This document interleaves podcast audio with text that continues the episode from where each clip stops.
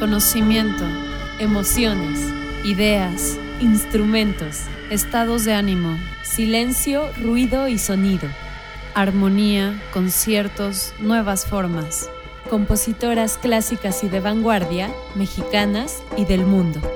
El sentido más profundo, la escucha.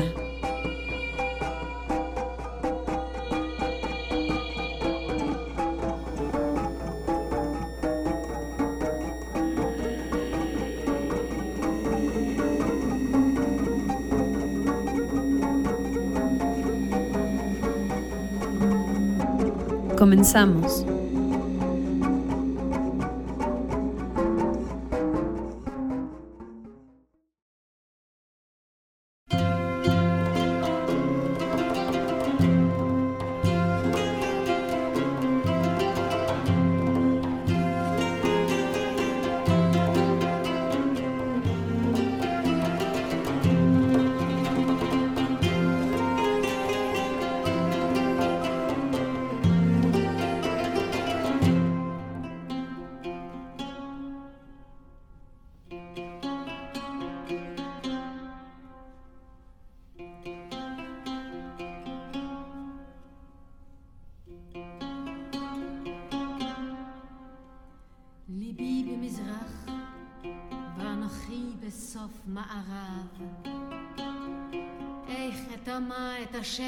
אשר אוכל ואיך יערב.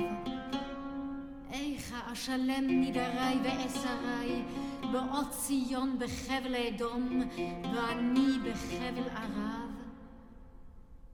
יקל בעיניי עזוב כל טוף ספרד, כמו יקר בעיניי ראות עברות דביר נחרב.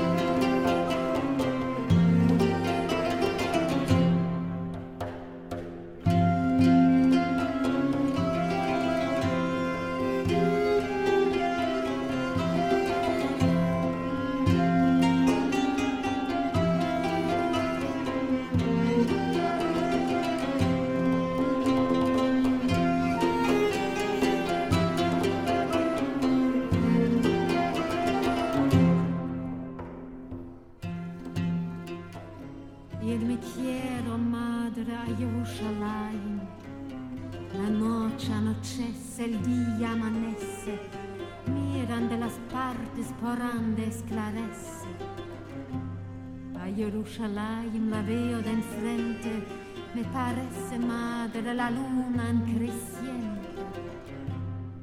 Al Beta Migdash hay una almenara, siete brazos tiene el mundo entero relumbrado. En el Beta Migdash tres palombas volan con la Shechina hablan boca con boca.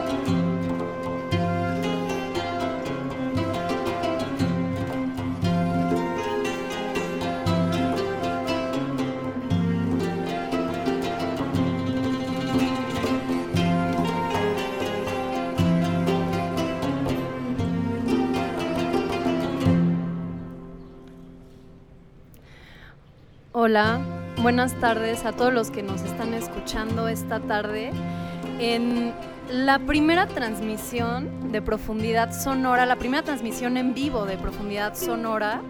eh, antes de que ya no pudiéramos regresar a cabina por ahora, eh, pues intentamos, o sea, la idea era que nuestro siguiente programa iba a ser en vivo y ya no se pudo porque empezaron a haber más restricciones sanitarias, etcétera. Entonces hoy desde casa, desde una casa que nos está cogiendo el día de hoy, eh, gracias a Quelite Asfáltico que nos invitó aquí a este espacio, eh, pues estamos grabando desde aquí, se está transmitiendo a través del internet para que ustedes lo puedan escuchar desde violetaradio.org o desde el 106.1 de FM, obviamente Violeta Radio. Estoy aquí con Jime Fragoso. Hola amigas, hola amigos, ¿cómo están? Muchas gracias por escucharnos. Gracias Chantal por estar aquí. Gracias. Un día más de profundidad sonora, como ya les dijo mi querida compañera, estamos ahorita en vivo a través del 106.1 de FM. De verdad que se siente como raro, una cosquillita, se siente muy chido. Es toda una aventura. Estamos a través de live en nuestra cuenta de Facebook, que es Profundidad Sonora. Y también nos pueden encontrar en Instagram como Profundidad Sonora 106.1. El día de hoy Vamos a tener un programa candente. muy Sí, padre. es un tema que me encantó. A mí también literalmente me encantó ayer que seguía, me pasó como a ti, ayer hablé con Jimena y me comentaba así como que ella ah, se había quedado dormida escuchando estos cantos sefardíes o sefarditas, que es el tema del día de hoy. Ahorita les vamos a explicar qué es un tema sefardí, de dónde viene esta ¿Qué cultura. Es la música sefardí, la cultura sefardí. Claro. Y, mm, y me, me dijiste algo así como de que... Tuve una ensoñación con estas voces femeninas que realmente como que te atrapan y te empiezan a envolver. Y es una cosa que ya saben que, o sea, seguramente les ha pasado que se están quedando como dormidos y están todavía en un estado de vigilia, pero ensoñación. Bueno, creo que es más correcto llamarle ensoñación. Y escuchaba yo estos cantos y me hacían como flotar y no sé, es uno de los temas que más me ha gustado investigar y no tanto en el contexto histórico, que también es muy interesante, pero los conciertos que encontré en YouTube, por ejemplo, están padrísimos todos. Y pues, ¿te parece si vamos directo al tema? ¿Cómo, cómo, cómo iremos este programa, Shanti? Claro que sí, querida. Vamos a... Bueno, les voy a contar eh, que los sefardíes tienen un idioma que es el judeo español o el castellano antiguo, ¿no? Estos sefardíes son judíos que vivieron en la corona de Castilla o en la corona de Aragón, principalmente, en lo que ahora es España, Ajá. ¿no? Pero que antes era Iberia, como lo vimos el, Sí, de hecho yo el, tengo aquí el un programa pasado. Tengo un dato que si alguien o tú quieren desmentirlo ah, o lo que sea, pero bueno, yo creo que es cierto. Aquí dice que Sefarad es el nombre que se le da a la península ibérica en hebreo. sefarad. Ajá, ¿Ok? sí. Y ya sefardíes significa españoles, digamos, habitantes de esta península ibérica en hebreo. Y son los descendientes de los judíos que vivieron en España. O sea, bueno. Sí, se vuelven sefardíes, eh, ya así formalmente con este nombre, después de 1492, que también como lo vimos la vez pasada, es el año en el que empiezan a expulsar los reyes católicos a, a los judíos de Aquí España. tengo ese dato preciso. Ajá. Mira, en 1492 se proclama el edicto de expulsión de los judíos. Y Así esto es, es. una cuestión, o sea, lo promulgan el rey y la reina Fernando y doña Isabel, reyes de Castilla, de León, de Aragón, conde y condesa de Barcelona, que por obra y gracia de Dios deciden que como la religión que profesan los judíos es una ofensa o va contraria al catolicismo. Y esto ellos lo toman como un ataque, como una ofensa. Obviamente son acciones que surgen del miedo a lo diferente, al otro. Y entonces se promulga este edicto. Sí, del control, del poder Claro, y el, el control del territorio. O sea, bueno. lo que son los imperios, ¿no? Pero, por ejemplo, en esta historia que, que vamos a contar de los sefardíes, vamos a ver que no todos los imperios siempre impusieron como de, ay, tienes que ser de mi religión. Ahorita vamos a ver cómo cuando los musulmanes invaden España, ellos, digamos que los dejan a los judíos seguir siendo como son, a los cristianos también que profesen su religión, nada más tenían que dar como ciertos dotes, ¿no? Así al Estado y a la iglesia. Y es una, es una historia bastante triste porque se- el, el edicto dice que en, en junio tienen que ya estar fuera. Les dan un par de meses para que puedan sacar las, las riquezas que quieran por tierra o por mar y para que rematen sus propiedades. En, en otro concierto que vi, que les voy a pasar todos esos links, eh, relata cómo una casa la vendían a cambio de algo que no era de un valor equivalente, ¿me entiendes? O sea, remataron todas sus- Claro. todos sus terrenos. y- Muchos de ellos, eh, pues digamos que tenían dinero, estaban bien posicionados económicamente y tenían mucha cultura. Los sefardíes siempre eh, han desarrollado desde las ciencias y las artes, o sea, son muy rica su cultura. ¿Y cómo se distingue a un judío sefardí de un askenazi o de un, no me acuerdo el otro nombre? O sea, hay como tres tipos de, judíos, Ajá. digamos. Los askenazis vienen, o sea, son de origen alemán o centroeuropeo o ruso, ¿no? Los sefardíes son más los que vienen de esta zona de Iberia y que tienen rasgos de la cultura hispana. Y hay otros que cuando ya se fundó, ah, los mis, Mizrahim, ellos son los judíos de Oriente, Ok. o sea, ya más de los países originarios, o sea, de como Israel, etcétera. Pero estos Mizrahim, estos tipos de judíos, digamos que se les empieza a llamar así a partir de la fundación del Estado de Israel, Sí. que fue hace poco. Y bueno, sí, como te digo, los judíos desarrollan prósperas comunidades ahí en lo que ahora es España, principalmente en ciudades que ahora todavía pues son activas, ¿no? Ajá, que existen. ¿no? Ajá, y por ejemplo en Ávila, Burgos, Córdoba, León, Segovia, Sevilla, Soria, Málaga, Lucena, Guadalajara, Palma, Toledo, Valencia, bueno, y otras, ¿no? Pero estas son de las principales, Barcelona también. Ahora, Ujú. el castigo para quien no se fuera, porque el, o sea, el edicto este decía que judíos de cualquier edad, o sea, no importaba, no había distinción alguna. Sí, sí, sí. Y si no cumplían con irse antes del tiempo estipulado, bueno, después de la fecha límite, la pena era de muerte, así de sencillo. Eh, y, e incluso había una amenaza, o sea, existía una pena para los españoles que decidieran ayudar o apoyar a alguien de la comunidad judía, también existían penas para, para ellos. Y años después, o bueno, siglos después, por ejemplo, con Franco, en, en, la, segura- en la Segunda Guerra Mundial, con todo este genocidio de Hitler, este, dicen que Francia más bien ya acogió a, a varios judíos, o sea, como que les agradecen mucho. Pero ahí hay como ciertas controversias, porque, por ejemplo, el gobierno franquista decía que habían este, aceptado a 60 mil y realmente eran 5 mil, ¿no? O sea, como que buena onda, pero no tanto. Solo como para dicen. lucirse, bueno. Claro, para dejar Maquillando las cifras Ándale. desde tiempos Ahorita vamos a ver cómo los han ido, eh, ¿cómo te digo? Pues, ¿cómo se dice? O sea, cuando se van, des- se, tienen, eh, se han tenido que ir en el exilio Ajá, varias veces en la historia. Sí, varias veces los han expulsado de ciertos territorios. Y bueno, aquí llegamos a un punto donde es muy claro por qué la música es la historia de los pueblos. Porque cuentan que cuando son expulsados de España los judíos, van saliendo de sus casas, abandonando sus propiedades, abandonando sus pueblos y van cantando.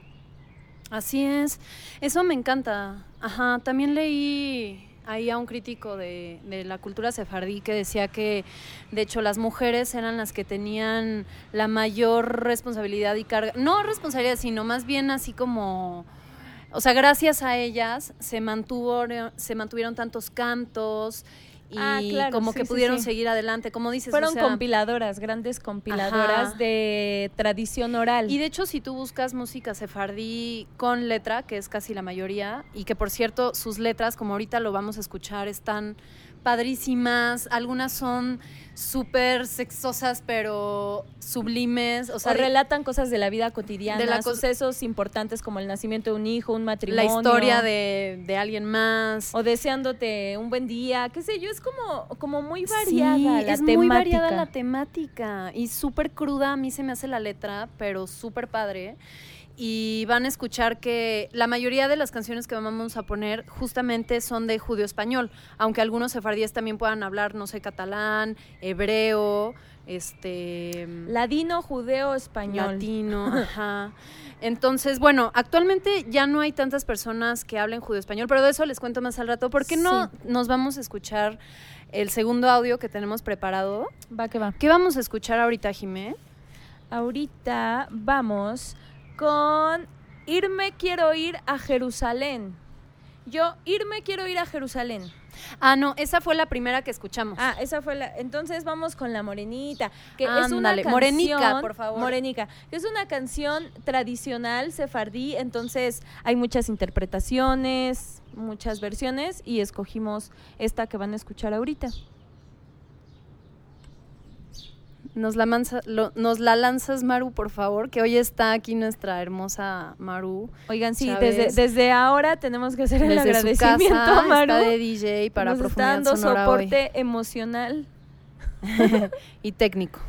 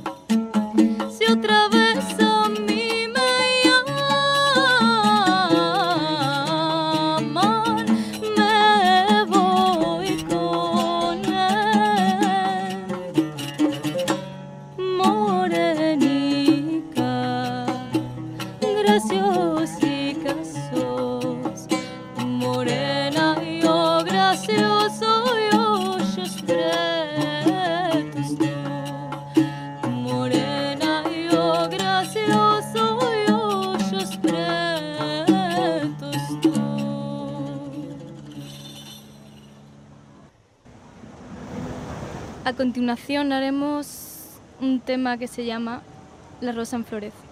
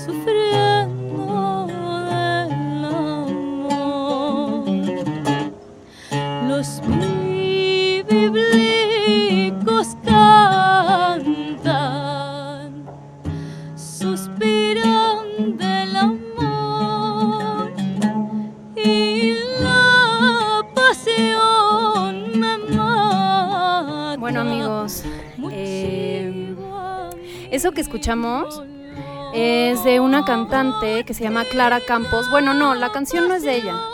La canción es así tradicional sefardí y eh, Clara Campos la canta junto con un chico que toca el laúd árabe, que es uno de los instrumentos más usados en, en esta música. En este tipo Perdón, amigos, estoy nerviosa porque estamos en muchas cosas, que si acá al vivo y que si nos están escuchando, no, perdón, ¿eh? Como que me sentí de repente que estaba muy acelerada hablando. Todo está bien, Shanti, no te preocupes. Ok, bueno. Yo estoy aquí a tu lado.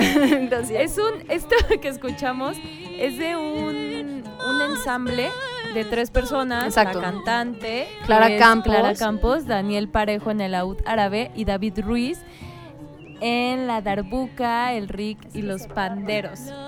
Y eh, ese, ese link ya lo compartí en la página de Profundidad Sonora. Es un Ay, concierto que hicieron en la Plaza de Sevilla y está súper bonito. Ahorita nada más pusimos una canción, pero el concierto es muy breve y de verdad es muy hermoso. Por si quieren meterse a nuestra página y verlo.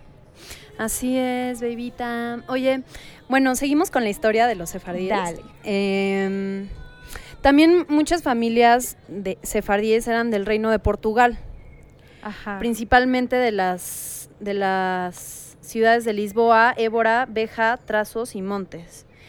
Y mm, se tiene, conocimiento de la existencia de comunidades judías desde tiempos así remotos. Un anillo del siglo VII Cristo, un anillo fenicio, fue hallado en Cádiz eh, con inscripciones paleobreicas y estos son pruebas de presencias judías en la península ibérica desde, o, o sea, hace más de siete siglos. No, de- del- del siglo VII antes de Cristo. Qué bárbaro. O sea, desde entonces eh, había judíos que viajaban a Iberia, ¿sí? O sea, ellos empezaron a llegar desde, como dice, tiempos remotos. Y ahí se fueron quedando, ya después sabemos que la primera gran expulsión que tuvieron fueron esta de 1492, ¿no? Con los reyes católicos. Y posteriormente... Me encanta que siempre hacemos la investigación histórica, pero Chantal siempre se va como una era atrás. Ah, no, sí, hay que remontarnos a Sí, no, está súper chido. justo a lo más antiguo para saber de dónde viene. O sea, no sabemos todo, ¿no? Pero bueno, Mira, para a saber esta, un poco más. a esta, o sea, después de la primera expulsión que es en 1492, como que a este conjunto de personas que salen a disgregarse por todo el mundo se le llama diáspora. Ándale. Son como grupos que se van asentando en distintas partes. Bueno, la diáspora es la, la dispersión. Ajá, ¿no? exacto. Entonces, Y, y sí, y luego llegan y forman la- lo que se, se llaman las primeras aljamas y las juderías, que son como, digamos, colonias o barrios de puros chicos judíos, bueno, de chicos y personas chicas, chicos, chicos, abuelas, abuelos, bebés judíos. Este, y bueno, te digo que reciben a los conquistadores musulmanes como una fuerza liberadora. O sea, los musulmanes llegan a la región de Iberia, o sea, de España, en el 711, ¿no? Y ellos, te digo que como que mm, ahí, ahí empiezan a aumentar el número de los judíos, porque les dan mucha libertad eh, religiosa. y porque como comunidad también son muy organizados, ¿no? O sea, bueno, muy hacia adentro, muy unidos. Claro, y son grandes este, comerciantes que ahorita les voy a decir más de eso. Hay muchos judíos de varios países de Europa que empiezan a trasladarse a lo que era el andaluz, que era casi todo lo que ahora es este, España. Y este, hay una prohibición islámica como que no los dejaba dedicarse a actividades comerciales y financieras. Entonces los judíos empiezan a tomar estos trabajos, ¿no? Estas actividades que los musulmanes llamaban impías y empiezan a ser como recolectores de impuestos, tesoreros, prestamistas, cambia, cambis, ¿cómo? Cam- ¿Cambistas? sí, cambiarios. Ajá, no sé, que cambian de una ¿no? moneda a otra, ¿no? Ajá. Entonces, pues empiezan a tener mucho money, mucho dinero. Money, money, money, money, money. Y se empieza a dar la mezcla de las tres culturas, que es la árabe, la judía y la cristiana. Claro, o sea, la cultura sefardí, el folclore sefardí, se puede considerar que tiene cinco siglos de existencia. Y a lo largo de estos cinco siglos, obviamente se ha influenciado y se, se ha enriquecido de las culturas con las que ha compartido territorio, ¿no? A final de cuentas. Ahora, hablando sobre la expulsión, digamos, porque me gustaría cerrar ese tema para que pudiéramos avanzar, porque ya ves que el tiempo nos come. Este, tras la expulsión, yo tengo aquí datos de que gran parte de esta migración se fue al norte de África. Otros al extenso imperio otomano, que en aquel entonces, eh, pujante a más no poder, Que el imperio otomano, turco otomano, los recibe muy bien. Ok, y eh, algunos países europeos como el sur de Francia y Portugal. Ahora, el caso de Portugal es interesante porque ahí los reciben, pero tras cinco años de darles Ay, refugio, sí. en 1497 se hace el mismo decreto eh, y son abocados, o sea, presionados a que, por orden real, a convertirse al catolicismo o abandonar el territorio. Así es. Ahora, aquí llegamos a otro punto muy importante, que fueron los eh, sefardíes conversos, pero una conversión no realmente voluntaria.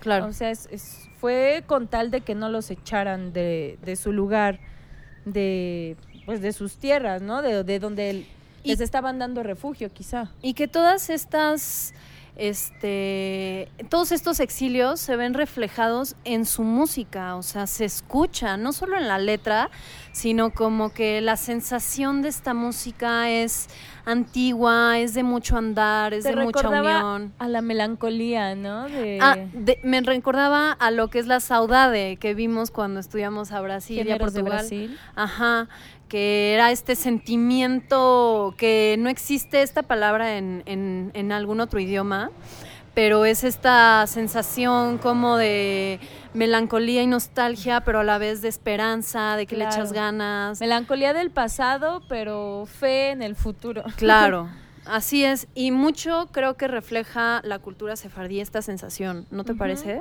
Claro. Ahora, hay ciertas comunidades que a pesar de que hacen esta conversión forzosa, una vez que logran librar esta persecución religiosa, vuelven obviamente al judaísmo, porque es en lo que realmente creen. Entonces, varios de estos conversos eh, vuelven al judaísmo en comunidades sefardíes que estaban ubicadas, por ejemplo, en los Países Bajos, que es Holanda. O sea, qué raro. Y en Italia también. También a Italia se fueron varios. ¿Te parece si vamos a escuchar otra canción? Super parece. Esto Ahorita es- vamos Ajá, por Soledad Bravo, que es la intérprete. así es. Y la es una se intérprete llama venezolana. Por la tu puerta yo pasí. Por la tu puerta yo pasé.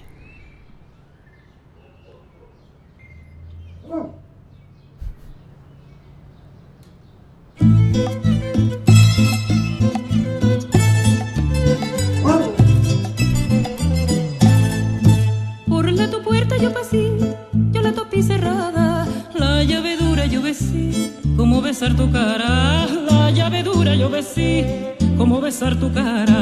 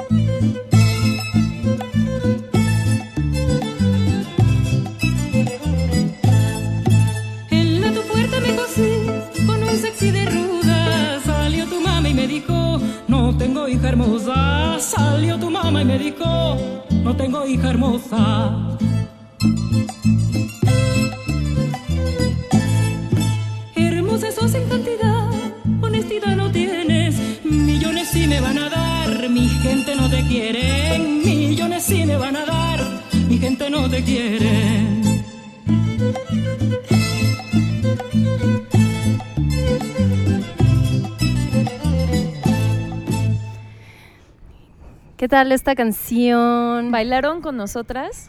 Nosotros nos pusimos aquí a bailar, amigos. Esto, como les dije, bueno, hoy les dijimos, es de Soledad Bravo. Ella es una intérprete de, eh, Ven- ¿Venezuela? de Venezuela con raíces de España. Y pues nada, ay sí. Eso fue por la tu puerta yo pasí. Que de hecho eh, estuve viendo o sea, cosas de cómo se escribe y así Es cómo un es rollo. es la lengua judío-española o el castellano antiguo. Y, o sea, escriben en vez de con I latina, con Y. Hay ciertas cosas que se pueden entender muy claramente que dices, sé lo que está diciendo, ¿no? Pero hay otras palabras que sí necesitas tener algo que te ayude a traducir o, o de plano va a ser imposible. Así es, Jimé. Bueno, entonces nos quedamos con que en el dominio del Islam fue los sefardíes alcanzan su máximo esplendor cultural y social y todo, económico, eh, aunque también dicen que a veces eran atacados, o sea, no todos como que las regiones musulmanas este, eran, digamos, tan lindas, ¿no? Pero bueno, em, Luego viene, como dijimos, la diáspora sefardí a partir de 1492 en Europa.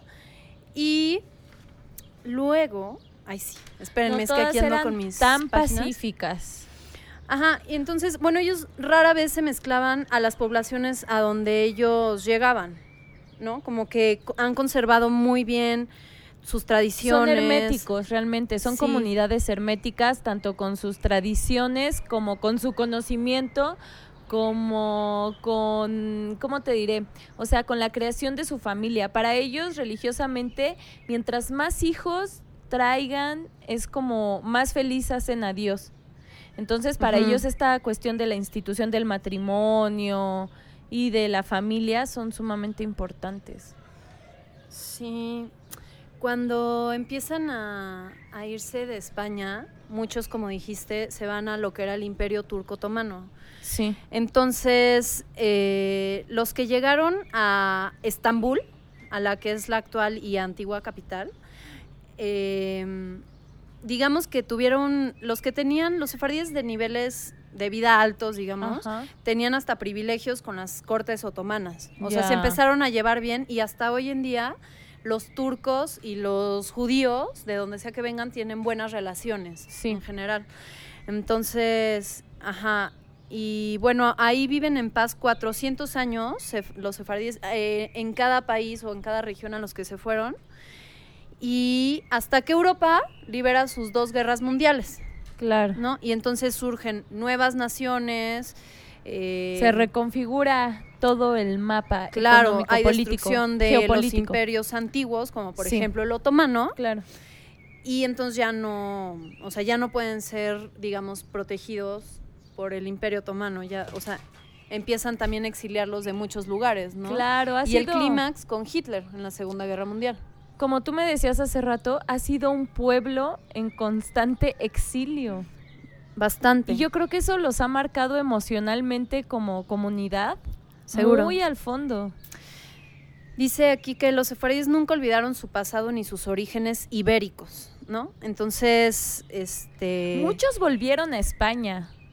Pasadas, Ajá. pasados los conflictos que haya sido, llámese expulsión, llámese guerras mundiales, muchos volvieron a sus pueblos porque realmente añoraban aquello. De hecho, hoy en día, cada, de cada cinco, uno, o sea, una persona de cada cinco en España tiene este algo en su sangre de sefardí. Antepasados De, judeo- judíos sefardíes. Ajá, y hay una ciudad en Grecia, que es la Salónica, que es uno de los puertos más importantes de Grecia, que ahí dicen que, o sea, llegó a, llegó a ser una ciudad de 80% sefardí, Claro. hasta que llegó el holocausto y terminó con casi todos los de esa ciudad.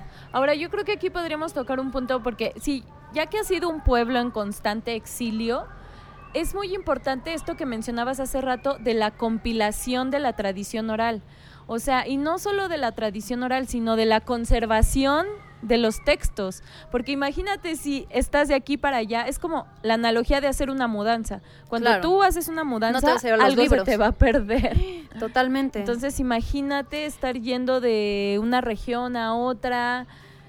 Obviamente que había como cierta disgregación y muchas mujeres fueron las encargadas de compilar y de proteger este material cultural.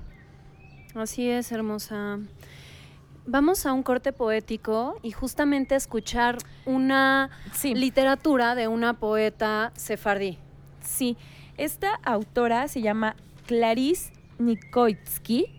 Si alguien tiene una mejor pronuncia- pronunciación, por favor, hágamelo saber. Aquí la, la poeta que nos hizo el favor de recitarlo, que la van a escuchar, ella lo dice al final súper bien. Me encanta cómo dice el apellido. Eh, se los va a recitar mi amiga Miriam Ramírez, gracias. Y a ella van a escuchar. Y ahorita les doy algunos datitos. Bueno, Clarice Nikoitsky nace en 1938, murió en el 96. Pero ahorita les voy a platicar más bien sobre otras escritoras sefardíes. ¿Vamos a escuchar? Vamos al poema.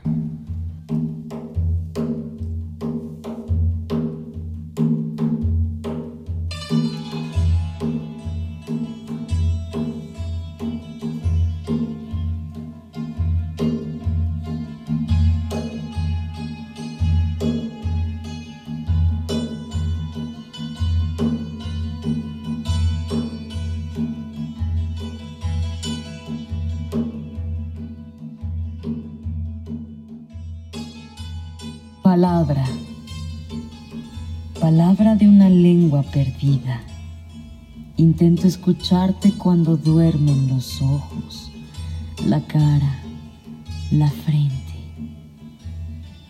Cuando no eres más que un barco al final de su viaje. Nada más que una escritura muda. Ansia. Comiendo mi luz bebiendo mi soplo. Me desgarras en la colorada oscuridad de mi pensar, de mi temblor. ¿Qué dirás? En tu boca las palabras pueden ser piedras y pueden ser palabras. ¿Qué dirás? Una mano tomó la otra Le dijo, no te escondas. Le dijo, no te cierres. Le dijo, no te espantes. Una mano tomó la otra, puso un anillo al dedo, puso un beso en la palma y un puñado de amor.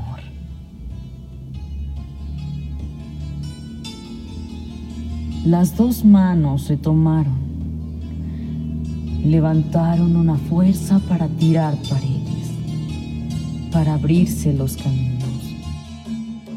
Fragmentos poéticos de Clarice Nikotsky, autora sefardí.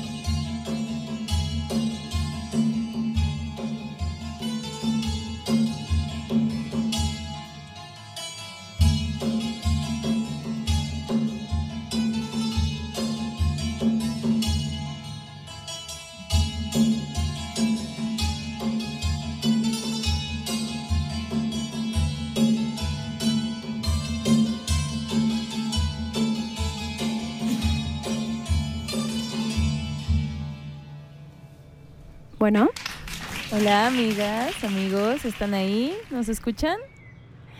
nos escuchan, amigos. Desde Queremos sus si casitas o desde escuchan. dónde. Acuérdense que se pueden eh, contactar con nosotras a través de Instagram en profundidad sonora 106.1 o en Facebook. Facebook en profundidad sonora. Porfa, díganos si saben algún dato interesante sobre este tema, algo de lo que quieran que hablemos. Bueno, y nos quedamos con que en la Segunda Guerra Mundial, pues la comunidad sefardí tiene un dramático descenso y muchas familias eh, emigran a América, pero sobre todo a países de habla hispana. Sí, ¿no? Como Argentina, México, sobre todo en Chile, Argentina, Venezuela. sí. Argentina es de los principales. Actualmente también hay en Estados Unidos. Y actualmente existen, bueno, hay dos millones de, de sefardíes. Y un amigo en la mañana, Víctor Pavón, que le mando un beso, me estaba comentando que en la sinagoga del centro, de aquí de la Ciudad de México, que está en la calle de Justo Sierra, eh, a veces uno puede ir a escuchar eh, a ensambles de música sefardí. Que de hecho es uno de los ulti- el último video que compartí en la página de Profundidad Sonora es un concierto en esa sinagoga aquí en la Ciudad Ah, de ya. México.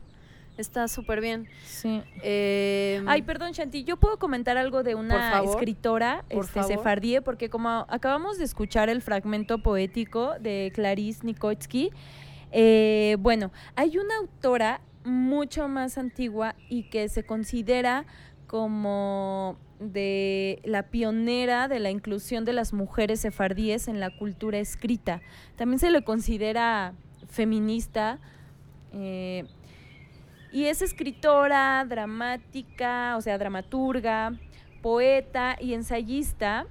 Y hay un libro que ya me quiero comprar porque no lo he encontrado como en versión libre. Ajá. Y se llama La mujer sefardí, cuentos, textos y poemas. Y es sobre la obra de Laura Papo Baoreta, esta escritora dramática que fue pionera de la inclusión de las mujeres en la cultura escrita de sefardí. Ay, genial. La Laura Hay Papo. muchas mujeres que, que representan esta cultura. o claro, sea, muchas poetisas. Ajá. De hecho, les adelanto que queremos hacer el próximo programa de profundidad sonora acerca de compositoras judías. No necesariamente sefardíes, de todo el mundo. Y, pero sí.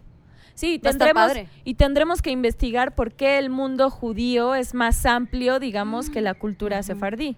Claro. Porque ahí hay, ahí hay una, un cuestionamiento que salta a la vista. Sí. Actualmente, eh, bueno, como les dije, us- us- ustedes pueden seguir a la sinagoga del centro de la Ciudad de México y en los miércoles de museos tienen estos eventos. Entonces estaría padre nosotros también ir a cubrir uno cuando Sí, termine el que toda yo esta fui época del Cuando COVID. termine la pandemia. Sí, este, oye. el que yo subí a la página de Profundidad Sonora y que es ahí en esa sinagoga, se llama Fiesta Flamenca y es por el grupo Sefarad. eh, que es música y poesía sefardí. Y es, es realmente genial. Es un ensamble, obviamente, donde se utilizan instrumentos tradicionales, se baila flamenco y además se relatan episodios históricos de esta comunidad, tales como la expulsión, la diáspora y toda la época posterior a la expulsión. Hay un, un canto que fue, digamos, como un himno en la Edad Media y sobre todo cuando su expulsión de 1492 eh, de los sefardíes. Y se las quiero se las quiero leer. Dice árboles lloran por lluvia y montañas por aire. Ansí lloran mis ojos por ti querido amante. Lloro y digo qué va a ser de mí en tierras ajenas me voy a morir ¿no? O sea, es así como un canto de despedida muy fuerte. Y mm, es que debe ser un gran dolor que te desprendan de tu terruño. Claro. Entonces la música realmente ahí funcionó como un atenuador de las tristezas y las penas de todo un pueblo. Totalmente. Eh, vamos a escuchar algo de Flori Jagoda que ella es una guitarrista, compositora y cantante em, judía, pero digamos ya estadounidense. Y ella es muy conocida por sus composiciones y sus interpretaciones de varias canciones sefardíes y en judío español y baladas populares bosnias, etc. Entonces esta canción es otra de las tradicionales sefardíes que se llama Adillo Querida. Adiós, querida. Que es como adiós, querida. Entonces, Maru, si nos mandas el audio número 4, por favor. Audio número 4.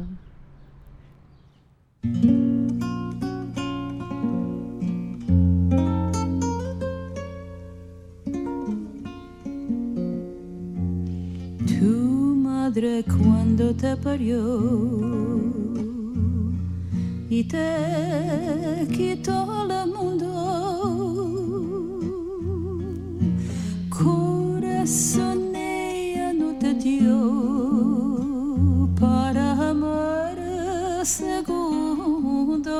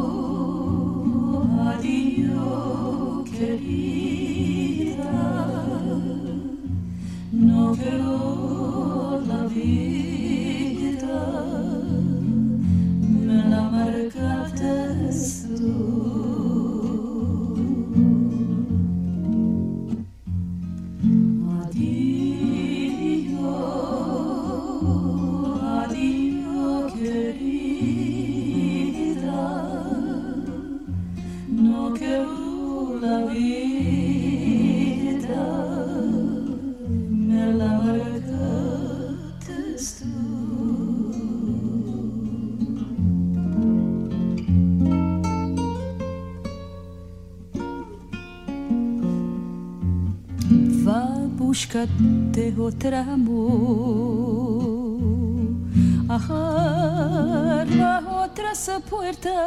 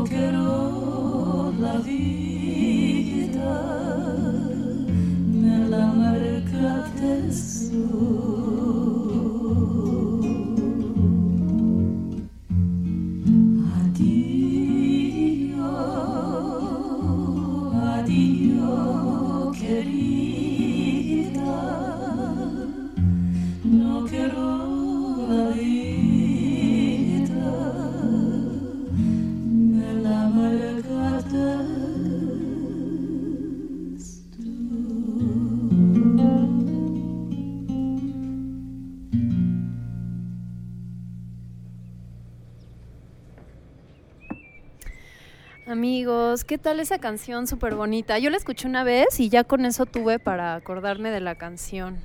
Adillo, querida, adillo, querida. Ah, permítanme. Adiós, ah, fuck, estaba en mute. Amigos, estaba ahorita hablando así, toda linda. En y, mute.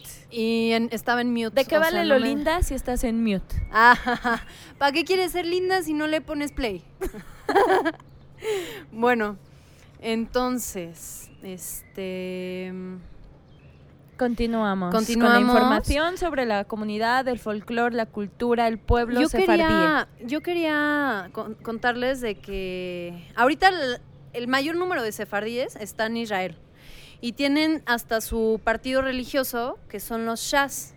Y una de las principales fuertes políticas en Israel son pues precisamente ellos, ¿no? Los Shas. Y bueno, también hay gente y órganos, instituciones encargadas de conservar la lengua judío-española, porque se perdió muchísimo ya con la, con la a partir de la Segunda Guerra Mundial. Ya la mayoría de sus hablantes este, nativos no, ya no vivieron, digamos. Y que ahí más, más que una expulsión franca fue como también la destrucción de todo ese acervo que vive en los libros. O sea, seguramente quemaron muchísimo material literario. Sí, se perdió, pues sí, mucha riqueza cultural. Pero a la vez no, porque justo los pocos que hay, pues lo, Porque lo la están memoria, conservando aún, por ejemplo, en la memoria. música, ¿no? o sea, yo claro. creo que la música sí se pudo y se puede conservar, o sea, a pesar de que quemen todo. O sea, tú puedes volver a hacer un instrumento y hacer tu música, ¿sabes? Bueno, O igual sea, las así. creaciones literarias, o sea, es lo chido que lo salva la memoria. Eso no Claro. lo pueden destruir. Oye, y actualmente algo que me, un dato curioso, es que hay una emisora de radio eh, que se llama Col Israel, Ajá. allá en Israel, y otra que se llama Radio Exterior de España, en España, y ellos emiten programas en judío español. Ya. Ajá. Este y divulgan eventos a favor de la cultura y también, o sea, hay más proyectos que están rescatando esta Claro. lengua, sobre todo en Estambul y en Europa. Sí, qué importante es la conservación lingüística, ¿no? O sea, lo imagino aquí en México que hay como cientos de lenguas indígenas y que, Sí, y que son muy importantes de Claro. conservar y de Uf. conocerlas por lo menos. Sí. Les voy a mencionar a otras mujeres, intérpretes y algunas otras compositoras de música sefardí. Está Esther Rofé, las hermanas Marisol y Marisela Benheim. Está Flori Jagoda, que es la que acabamos de escuchar. Soledad del Bravo, que también la escuchamos. Está Yasmín Levy, que ella me gusta muchísimo y la ponen mucho justo en Violeta Radio. Entonces me Mira, gusta. nada más. Ya nos ha pasado También, varias veces sí. que investigamos, sacamos una rola chida. Oye, esta la ponen en Violeta Pues es que no por nada Violeta Radio es la mejor radio de la Ciudad de México. O sea, tiene la mejor Tiene muy programación. buena programación, la ciertamente. mejor programación musical y pues seguro bueno, y de esta programas mujer, también. ¿qué onda? Bueno, entonces Yasmín Levy, ella, pues la ponen mucho en Violeta y, me- y me sé su nombre porque eh, yo uso mucho Shazam, ¿no? Que es esta aplicación para buscar canciones y bueno, ella sale mucho. Este, también está una chica Mara Aranda Mara Aranda. y bueno, tendremos oportunidad de mencionar a más mujeres en el próximo capítulo de Profundidad Sí. Sonoros el próximo martes a las Yo 4. tengo otras dos. porque vamos a hablar de mujeres judías. Ay, por favor, Nada dinos, más dar sus nombres. por favor. Eh, una es Elisa Botón Ajá. y Luna Y hay muchísimas mujeres, o sea, hasta por épocas las podemos clasificar. Estas, estas poetisas que yo traje pertenecen a la época post-expulsión, pero francamente se pueden dividir como en cinco etapas. Entonces, hay mucha participación de las mujeres. No hay que dejar que se invisibilice eso. Es uno de, de los propósitos de este programa. Claro. Porque la mujer ha estado súper presente en la historia. Lo que pasa es que muchas veces no nos enteramos. No es que no hayan existido, es que no se les hace visibles. Bueno, pues nosotras que estamos aquí en la Ciudad de México, visibles y... Miren qué chulada. Como nos pueden ver, bueno, en el stream de Facebook, ustedes no nos pueden ver, pero nos pueden escuchar. Si estuvieran en nuestra página de Facebook, podrían vernos. Bueno, así de visibles como somos, nos despedimos para dejarlos con una última pieza, con una última canción, que es de Jaramar Soto. Ella es una también cantante y compositora mexicana. Actualmente tiene 65 años. Vamos a intentar localizarla porque a mí me encantaría invitarla al programa.